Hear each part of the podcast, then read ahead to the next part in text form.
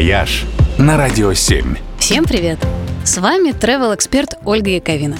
Недавно было официально объявлено, что летом для студентов заработает специальная программа «Студтуризм». В пилотном режиме ее запускали еще в прошлом году, с июля по август.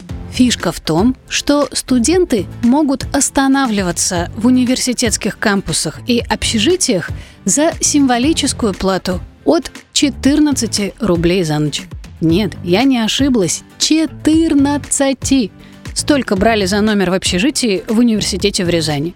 В Калининграде ночевка стоила 50 рублей, во Владивостоке – 150, в Питере – 200, а Североосетинский университет во Владикавказе вообще пускал бесплатно.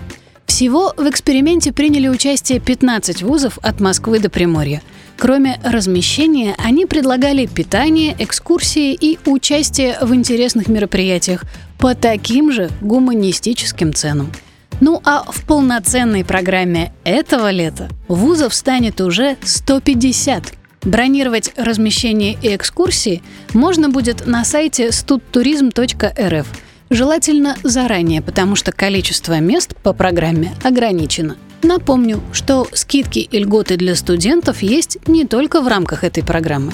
Например, РЖД дает скидку в 25%. Для этого надо зарегиться в их программе лояльности РЖД бонус. А билеты на скоростные поезда и Сапсан можно купить вдвое дешевле, если предъявить в кассе студенческий или зачетку.